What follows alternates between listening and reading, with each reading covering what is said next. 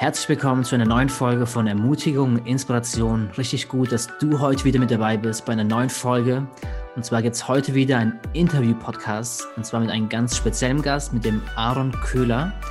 Und der Aaron, der ist diesmal über Zoom mit dabei. Aaron, cool, dass du dabei bist. Hey, es ist richtig schön hier zu sein. Ich freue mich echt.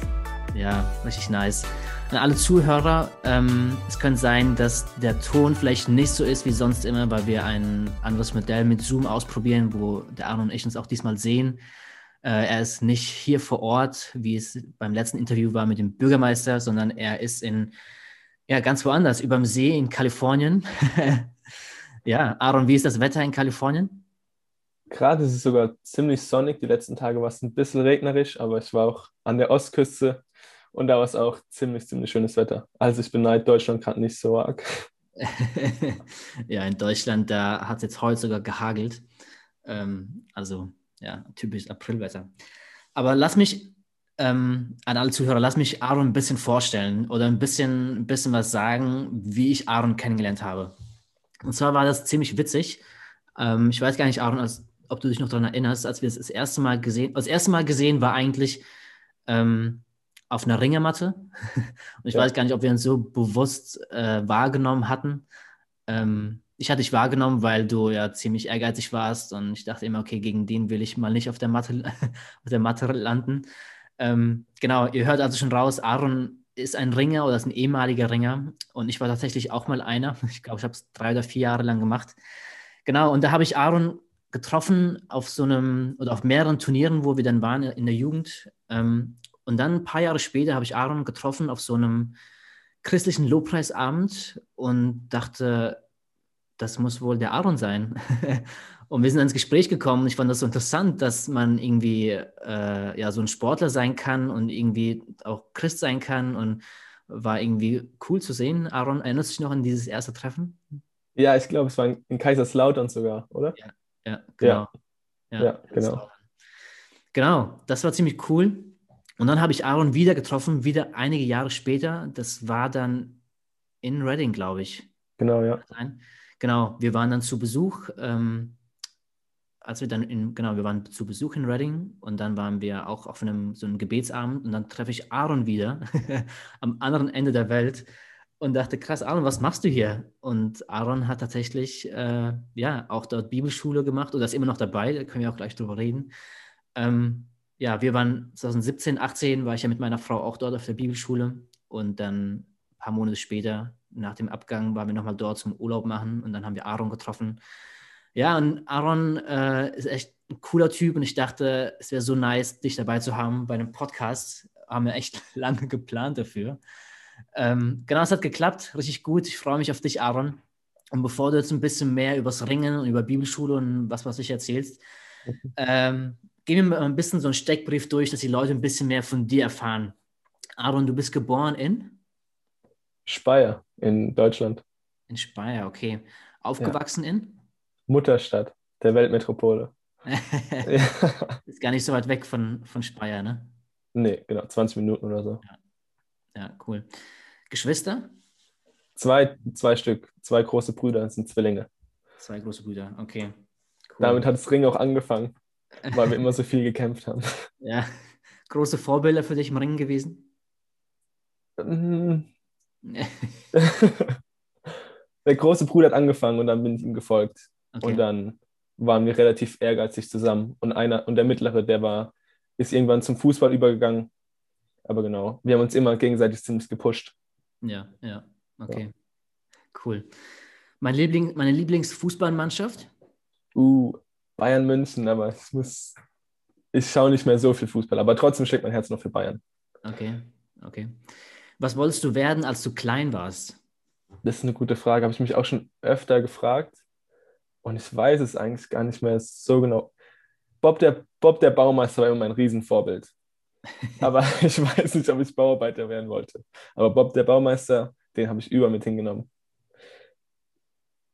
ich glaube, Missionar wollte ich sogar werden. Ich wollte in die Welt, in die Welt rausgehen und ähm, nach Afrika wollte ich immer gehen. Ja. ja. Cool, cool. vielleicht als, vielleicht als Bob der Baumeister, wer weiß. ja. Ein Fun Fact über dich? Ein Fun Fact über mich. Ähm, ich habe ein Jahr in Afrika gelebt und hatte dort in Afrika 20 Geschwister und habe mit 20 Brüdern in einem Haus gewohnt. Das war spannend. Krass. Ja. In einem Haus und wie viel Zimmer? 20 Zimmer? Schön wär's. Ich glaube, wir hatten sechs oder sieben Zimmer. Okay. Ja. Krass. Okay. Und wie war da das alltägliche Leben? Uh, ziemlich abwechslungsreich. Wir haben morgens auf dem Feld immer gearbeitet. Wir hatten ein riesen Grundstück, haben Mangos gehabt, Ananas, ähm, Orangen, Kokosnüsse, verschiedene Früchte und haben dann auch noch andere Sachen angebaut, Süßkartoffeln und so weiter. Und dann haben wir immer mitgeholfen, ähm, ein bisschen auf dem, auf dem Land mitzumachen. Und dann haben wir Mittag gegessen und dann haben wir meistens vorbereit eine, eine, Stunde vorbereitet und dann am Abend haben wir meistens die Kinder in Englisch oder je nachdem, was sie gebraucht haben, unterrichtet. Und dann sind wir an ein paar Tagen auf die Straße zu Straßenkindern gegangen, haben die besucht, haben ihnen Essen ausgegeben. Ähm, genau, wir waren in der Gemeinde dort ak aktiv. Genau. In, in, in Gefängnisse sind wir gegangen einmal die Woche. In Jugendgefängnissen waren dort für eine, für eine Zeit lang. Ja, ziemlich abwechslungsreich, ja. Mm, mm, cool. Ja, jetzt wissen wir ein bisschen was über dich, Aaron. Ähm, aber erzähl doch mal ein bisschen mehr von dem, wer du bist, was macht dich aus, was wir jetzt noch nicht raushören konnten aus dem Steckbrief oder was ich über dich erzählt hatte. Erzähl mal ein bisschen von dir. Das ist eine gute, eine gute Frage, wer ich bin. Was macht mich aus? Ich glaube, ich bin ziemlich ehrgeizig. Das ist eine Sache, die, die ziemlich hervorstellt. Ziemlich ehrgeizig. Und ich habe, wenn ich Ziele vor Augen habe, dann will ich die verfolgen und, und will da hinterher rennen und, und gebe eigentlich alles, um das zu verfolgen ich habe mich über die letzte Zeit ziemlich verändert und habe, darüber werden wir nachher wahrscheinlich noch ein bisschen reden, wie sich das verändert hat, wie ich mich selbst sehe. Ähm, inzwischen weiß ich, dass ich geliebt bin, aber das war nicht immer so. Wenn ich sagen müsste, wer bin ich, ich würde am liebsten sagen, ich bin, ich bin einfach ein Sohn Gottes. Und das ist, mein, das ist mein Hauptding, weil alles andere kann man rütteln, kann sich verändern, kann sich schütteln, aber ich glaube, das ist das Einzige, was, was für immer bleiben wird und was auch am stabilsten ist oder am wertvollsten ist für mich. Ja. Ja. Ja. Stark. Mhm. Ähm, du, wir sind vorhin ein bisschen darauf gekommen, über das Ringen zu sprechen. Ähm, kann man Ringen eigentlich, eigentlich als Hochleistungssport bezeichnen? Oder, oder? Meiner Meinung nach ist Ring, Ring der schönste Sport und auch der anstrengendste Sport. Ja. Deswegen glaube ich schon, Hochleistungssport kann man auf jeden Fall, je nachdem, auf was für ein Niveau natürlich man ringt, aber auf jeden Fall ist Ring ein ziemlich intensiver Sport. Ja. Wie, wie kam es dazu, dass du zum Ringen gekommen bist? Genau, ich habe vorhin schon erwähnt, wir waren drei Jungs und dementsprechend war viel Energie bei uns zu Hause und wir haben uns meistens die Schädel eingeschlagen. Und meine Eltern haben gedacht, oh, wir müssen irgendwas versuchen, dass die Energie rauslassen. Und dann sind wir umgezogen und Fliesenleger, der Ringer war, der hat uns gesagt, der hat meinen Eltern gesagt, hey, schick die Jungs doch einfach ins Ring. Da werden die, die werden Sachen lernen, die werden energielos und es bringt ihnen was fürs Leben. Und dann sind wir alle drei Jungs ins Ring gekommen. Okay. Und das war dann auch in Speyer? In Schifferstadt. In Schifferstadt, okay. Ja, in Schifferstadt. Okay. Ja, dem FC Bayern München vom Ring. mit wie vielen Jahren hat das angefangen? Ich glaube, ich habe mit fünf, mit fünf Jahren habe ich angefangen zu ringen, ja. Okay. Relativ früh. Und hast aufgehört damit Ringen? Irgendwann? Oh, das ist eine gute Frage. Ich glaube, mit 18 oder 19 Jahren habe ich aufgehört, nachdem ich dann, oder als ich nach Afrika gegangen bin. Genau, das war das letzte Jahr, wo mhm. ich noch gerungen habe. Ja. Ja, ja. Stark. Was waren so deine, fangen wir mal an mit Misserfolge, was war so dein größter Misserfolg, was das Ring angeht? Äh, oder irgendwie ein starkes Versagen, das du mal erlebt hattest? Ich erinnere mich noch an die, erst, an die, ersten, an die ersten Turniere und Wettkämpfe.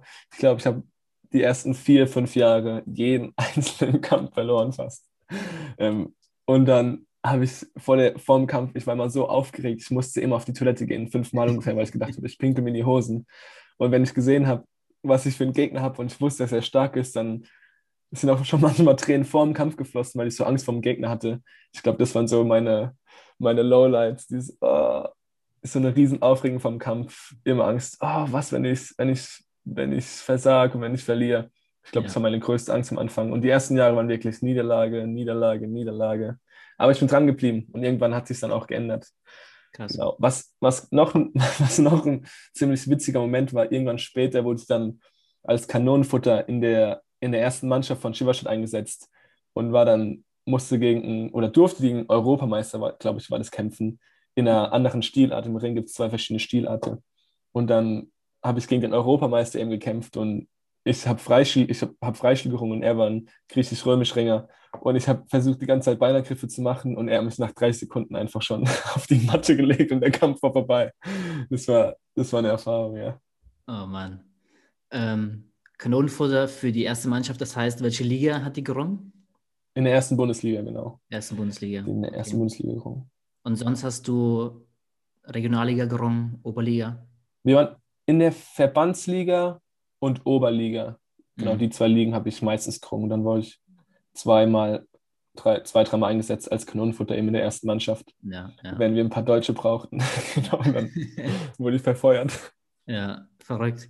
Ja, ich erinnere mich auch, ähm, bevor wir gleich auf deine Highlights kommen beim Ring, ich erinnere mich auch an meinen ersten Kampf beim Ring, da war meine Mutter mit dabei. Und an meinem letzten Kampf, da war meine Mutter auch mit dabei, bei den anderen war sie nie da. Und beim ersten habe ich dermaßen auf den Sack bekommen. und beim allerletzten auch, ähm, da habe ich auch gegen einen gerungen, mir fällt der Name nicht mehr ein, du kennst ihn bestimmt, aber der hat dann auch zweite Bundesliga gerungen, ich glaube bei Mainz oder so, Mainz 88. Ähm, genau, und der hat dann ja, mich einfach in die Luft geschmissen und bin dann aufgeklatscht, habe keine Luft mehr bekommen und das war ja das Ende eigentlich. ja, das ähm, sind immer die Geschichten, wo man, wo man ordentlich auf den Sack bekommt. Eine Sache war noch ziemlich witzig. Ich habe einmal gegen einen gerungen und dann hat er angefangen zu weinen mitten im Kampf und ich habe gedacht, oh nein, ich habe ihn verletzt, ich habe ihn verletzt. Und habe aufgehört zu ringen und habe ihn, hab, dann kam die Sanität und so weiter. Und dann später, ich hatte so Angst, dass ich ihm weh gemacht habe, dass er dann, am Ende hat er noch den Kampf gewonnen, weil ich, nicht, weil ich ihm nicht weh machen wollte. Und am Ende hat er, hat er nur eine Show abgezogen und war gar nicht verletzt. Oh, nee. Und hat es nur, hat es nur ausgenutzt. Das war auch eine, eine Lektion für mich. Ja, Oh Mann. Was war so dein größter Erfolg beim Ringen? Mein größter Erfolg war in der A-Jugend. Da wurde ich mal vierter deutscher Meister. Ich glaube, das war das, mein größter Erfolg im Ring bisher. Ja. Ja, ja stark. Ähm, jetzt hast du, jetzt warst du im Ringen, aber warst gleichzeitig auch Christ. Ähm, jetzt auch nicht, nicht einfach nur so als Namenschrist, würde ich jetzt sagen, sondern du hast auch schon recht aktiv gelebt. Wie hast du es zu der Zeit beides unter einen Hut gepackt, dein, dein, dein, dein Hochleistungssport Ringen und mhm. dein, dein Glaubensleben. Wie hat das zusammengepasst? Ich glaube, für mich, für mich war schon, ich bin in einer christlichen Familie aufgewachsen, deswegen wusste ich schon mein ganzes Leben lang, dass es Gott gibt und ähm, dass er mein Erlöser ist, dass er am Kreuz gestorben ist und habe die ganzen richtigen Antworten, würde ich mal sagen, gekannt. Aber in meinem Herzen wusste ich nicht so ganz genau, was es persönlich jetzt für mich heißt. Mhm. Ähm, aber trotzdem war ich ziemlich investiert. Ich bin jede Woche in die Gemeinde gegangen. Aber unter der Woche war Ring für mich an, schon an oberster Stelle. Wobei ich auch sagen muss, in der, als ich ungefähr 10, 11, 12 war, haben sich meine Eltern haben sich langsam getrennt. Mein Vater ähm, war öfter im Krankenhaus und hatte, und hatte Probleme. Und meine Mutter auch irgendwann in Depression verfallen. Und dann habe ich gemerkt, dass Ring so ein bisschen der Ersatz wurde oder mein, meine Zuflucht wurde. Mhm. Und dann war Ring und Glauben nicht unbedingt in Konkurrenz miteinander, würde ich sagen, aber Ring war schon so eines, eine Sache neben der Schule, wo ich meine Identität ein bisschen herbekommen habe, wo ich gedacht habe, oh, wenn ich erfolgreich bin, dann werden Leute mich sehen und wenn sehen, oh, der Aaron, der, der ist gut im Ring, der hat was drauf. Ähm, ich habe so das Gefühl gehabt, da habe ich wenigstens irgendwas unter Kontrolle. Mhm. Ähm, aber sonst hat sich das eigentlich nicht so sehr gebissen. Später ist mir dann erst aufgefallen, oh, Ring war so ein bisschen mein Ersatz den ich vielleicht ein bisschen zu hoch gesetzt habe, den ich vielleicht sogar auf eine Gottstelle gesetzt habe, wo ich gemerkt habe, da habe ich so viel rausbekommen und deswegen war ich auch so am Boden zerstört, wenn ich, mal, wenn ich nicht erfolgreich war oder wenn ich verloren habe im Kampf. Mhm. Aber das habe ich in dem Moment, glaube ich, nicht so wirklich gesehen. Mhm. Ja. Ja, okay. Aber ich, also ich, ich denke okay. auf keinen Fall, dass, dass, dass Hochleistungssport und, und glaube, dass es, ich bin davon überzeugt, dass man es ver, ver, vereinen kann. Mhm. Und das sogar richtig gut ist, weil im Glauben geht es auch auch darum, Grenzen, Grenzen auszutesten, Vollgas zu geben. Man verliert manchmal, man gewinnt manchmal. Ähm, ich glaube, man kann es verbinden, aber für mich war es, als ich, als ich viel trainiert habe und fast jeden Tag auf der Matte stand, da war es für mich ziemlich ungesund, mein, meine Beziehung zum Ring. Mhm. Obwohl ich ziemlich erfolgreich war. Ja, ja, ja. Und würdest du sagen, dass du, du hast anfangs von deinem Ehrgeiz gesprochen, dass du so ein, ein sehr ehrgeiziger Typ bist. Würdest du sagen, dass dieser, dieser Ehrgeiz so ein bisschen vom Ring herkommt und dass du den so ein bisschen mit ins Glaubensleben mit hineingenommen hast? Ich glaube schon auf jeden Fall, aber auch unser Vater hat uns immer ziemlich, ziemlich wettbewerbsfähig oder dass wir immer gewinnen wollten erzogen. Wir haben als ja. drei Jungs hat er auch immer Wettkämpfe mit uns gemacht. Wer ist der Schnellste? Wer kann am meisten jonglieren im Fußball? Wer, wer kann am längsten laufen und wandern? Also wir haben eigentlich unser ganzes Leben lang Wettkämpfe gemacht, sogar im Spielen. Mhm. Wenn ich früher im Spiel bei irgendeinem Brettspiel verloren habe, dann hab ging es auch schon, ging auch schon mal, ging es auch schon mal los. Also wir waren schon immer ziemlich, ziemlich ehrgeizig. Ja, ja, stark. Jetzt bist du in Redding, Kalifornien. Ähm, der Ort sagt mir natürlich was, weil ich da auch ein Jahr mit meiner Frau verbracht habe. Äh, jetzt gibt es aber Leute, die kennen den Ort nicht und wissen nichts damit anzufangen. Du bist jedenfalls dort ähm, in Reading und machst eine Bibelschule. Und das ist jetzt schon dein drittes Jahr, ne? ist dein drittes Schuljahr, wo du dort bist. Ähm, was hat dich dazu inspiriert, drei Jahre deines Lebens an einem Ort von Reading zu sein, wo man eigentlich nicht kennt? Ne? Kalifornien ist groß, man könnte in San Francisco sein, in Sacramento und Los Angeles. Aber wieso bist du in Reading und wieso entscheidest du dich, drei Jahre deines Lebens für eine Bibelschule zu investieren? Ja, das werde ich öfter gefragt, weil Leute sowas nicht verstehen können. Ich glaube, es hat auch, was ich vorhin gesagt habe, ein bisschen was damit zu tun, dass Ring so groß in meinem Leben war und dass, und dass Ring und Schule so mit die größten Bestandteile in meinem Leben waren. Und eine Sache ist passiert, ich habe meinen Meniskus gerissen und dann ist mir das Ganze weggefallen, der ganze Sport für eine Weile. Und ich konnte mhm. nicht mehr, ich konnte nicht mehr so trainieren wie früher, weil mein, weil mein Bein eben nicht mehr so funktioniert hat wie davor. Und das ist weggefallen. Und dann hat es in meinem Leben so ein bisschen was verändert. Und ich habe gemerkt, oh, also wo kriege ich meinen Wert her? Was, warum bin ich überhaupt auf der Erde? Was, zu was bin ich bestimmt auf der Erde? Warum lebe ich überhaupt? Ist, ist Ring mein Alles? Was ist, wenn ich 40 Jahre alt bin, mein Rücken tut weh und ich habe meine, meine ganze Gelenke kaputt gemacht? Mhm. Was passiert dann mit den ganzen Medaillen, die ich hab, gewonnen habe oder mit, mit Geld, das ich verdient haben könnte oder wie auch immer noch? Wobei man mit Ring nicht so viel verdienen kann in Deutschland. ähm, und ich habe mir eben so viele Fragen gestellt, auch wie es nach der Schule weitergeht. Und dann auf einmal gab es eine kleine Konferenz in Mannheim, das in einer Stadt in der Nähe von mir, wo ich gewohnt habe. Und Leute von dieser Bibelschule kamen eben dorthin und habe die Leute gesehen, habe gedacht, irgendwas ist mit denen anders. Irgendwie, irgendwie verhalten die sich anders und die wissen, was ich glaube, was mich am meisten fasziniert hat, die wussten ganz genau, wer sie sind. Und ihnen war es vollkommen egal, was andere über sie gedacht haben. Mhm. In einem guten Sinne. Ja. Also sie, sie haben Leute mit eingeladen, waren total offen, freundlich, ähm, haben alle willkommen geheißen aber trotzdem fanden sie es egal, was andere von ihnen gedacht haben, wenn sie Sachen gemacht haben.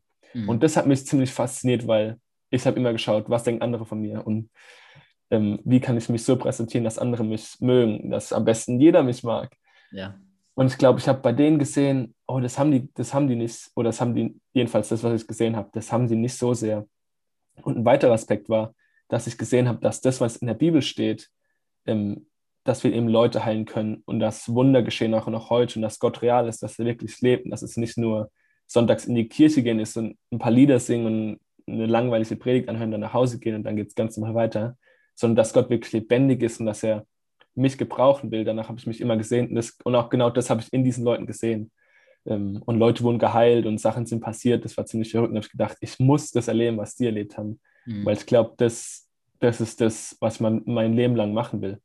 Mhm. Und dann habe ich mich auf die Reise begangen und habe mich irgendwann dafür entschieden. Das war dann in Afrika, dass mhm. ich so jung bin und will aus den Boxen ausbrechen, die ich über mich selbst gelegt habe. Und ich werde mich einfach für diese Schule bewerben und werde drei Jahre dahin gehen.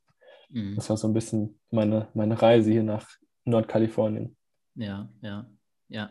Jetzt bist du drei Jahre inzwischen dort. Du ja, beendest eigentlich dieses Jahr dein letztes Schuljahr. Ja, genau. Würdest du so kannst du deine drei Jahre irgendwie in, in ein paar Sätzen zusammenfassen? Oder was waren so ähm, ja, deine ermutigsten Momente, wo du, wo du erlebt hattest? Uff, davon gab es ganz schön viel. Ich bin ziemlich viel auch gereist. Und ich glaube, mit die Reisen, ich bin nach Israel gegangen, nach Ecuador, an die Ostküste. Ich glaube, mit die Reisen, was ich auf den Reisen erlebt habe, was mit Leuten passiert ist und wie ich von Gott gebraucht wurde, das war ziemlich ermutigend. Aber ich glaube einfach diese, diese Erkenntnis und das Verstehen, dass Jesus am Kreuz wirklich für mich persönlich gestorben ist und dass Gott eine Beziehung mit mir haben will und dass er nicht distanziert ist, wie ich oft gedacht habe, sondern dass er wirklich interessiert an meinem Leben ist und dass er sogar mich gebrauchen will irgendwie, ähm, um anderen Leuten auch von ihm zu erzählen und zu wissen, es kommt nicht darauf an, letztendlich, was ich mache, sondern es kommt darauf an, was er gemacht hat. Und zwar am Kreuz zu sterben, dass ich mit ihm in einer Beziehung sein kann. Und davor war das so ein sehr distanziert und sehr, das war einfach nur eine Idee im Raum oder irgendwas, was ich halt geglaubt habe, weil meine Eltern mir das beigebracht haben.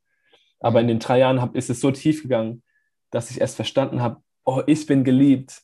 Ich kann Hoffnung haben. Ich kann, egal was, was um mich herum passiert, egal ob mein, was meinen Eltern mit meiner Familie passiert, ob ich genug Geld habe oder nicht genug Geld habe, ob, eine, ob es eine weltweite Pandemie oder so gibt, ich kann trotzdem, ich kann Freude in mir haben, ich kann Hoffnung in mir haben, ich kann wissen, wer ich bin. Und das ist alles nur, weil Jesus mich liebt. Und ich glaube, das ist das, was am realsten für mich geworden ist und was ich am, mhm. was hier mitnehme, was mein Leben lang, glaube ich, mich auch begleiten wird. Ja. Ja. Stark. Stark. Finde ich gut. Beeindruckt mich selbst. Ermutigt mich selbst auch wieder. Richtig gut. Ähm, ja, du stehst vor mehreren Leuten und hast die Möglichkeit, sie auf eine, ja, oder auf deine Art und Weise zu ermutigen und inspirieren. Was würdest du diesen Leuten sagen? Ich glaube, eine Sache, die, die mein Leben verändert hat und ich glaube, die auch jedes andere Leben verändern kann, ist wirklich diese, diese Frage stellen, Gott, wenn es dich wirklich gibt, dann sprichst du zu mir. Weil er ist wirklich das, wo, auf was mein ganzes Leben gegründet ist und wofür ich den Rest meines Lebens gehen will. Weil wir haben jetzt die letzten paar Jahre gesehen mit einer Pandemie, alles kann sich verändern. Wir können den Job verlieren, wir können, wir können nicht mehr rausgehen, Leute treffen. Alles ändert sich, wir müssen Masken tragen, wir können nicht mehr rumreisen. So viele Sachen verändern sich und so viele Sachen in unserem Leben haben wir einfach gar keinen Einfluss drauf. Wir, wir können nicht selbst entscheiden, was, was, wir sind eingeschränkt einfach, weil es Faktoren von außen gibt. Aber eine Sache, die sich nie verändern wird, ist seine Liebe für mich und was damit alles mit sich kommt. Eben diese Freude von innen.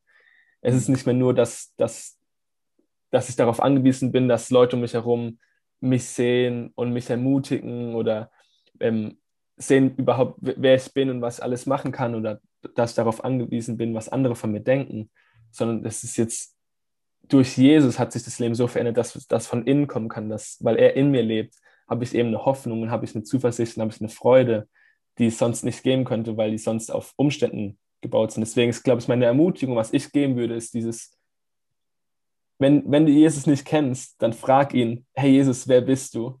Und wenn du real bist, dann sprich zu mir, weil ich weiß, dass er dann, dass, dass er sprechen wird, dass er, wenn wir, wenn wir ihn fragen und wenn wir uns auf die Suche begeben, dann wird er, wird er sich finden lassen. Davon bin ich zutiefst überzeugt. Und er ist derjenige, der wirklich Sicherheit letztendlich geben kann in der Welt, die komplett unsicher gerade ist und mehr Freude geben kann, egal was um, um uns herum passiert. Mhm. Und er einfach ein guter Vater ist. Ja, ich glaube, das sind echt gute und wichtige Worte, gerade in der Zeit, in der wir jetzt gerade leben, die ja, einen Unterschied machen können. Aaron, wir sind eigentlich schon ziemlich am Ende angelangt. Ich ja, beende das Ganze und danke dir auf jeden Fall für deine Zeit. Danke, dass du dir ja, Zeit über. Wie viel Uhr habt ihr eigentlich gerade? wir haben gerade Viertel nach eins. Viertel nach Mittags. eins. Okay, ja. wir haben hier Viertel nach zehn abends.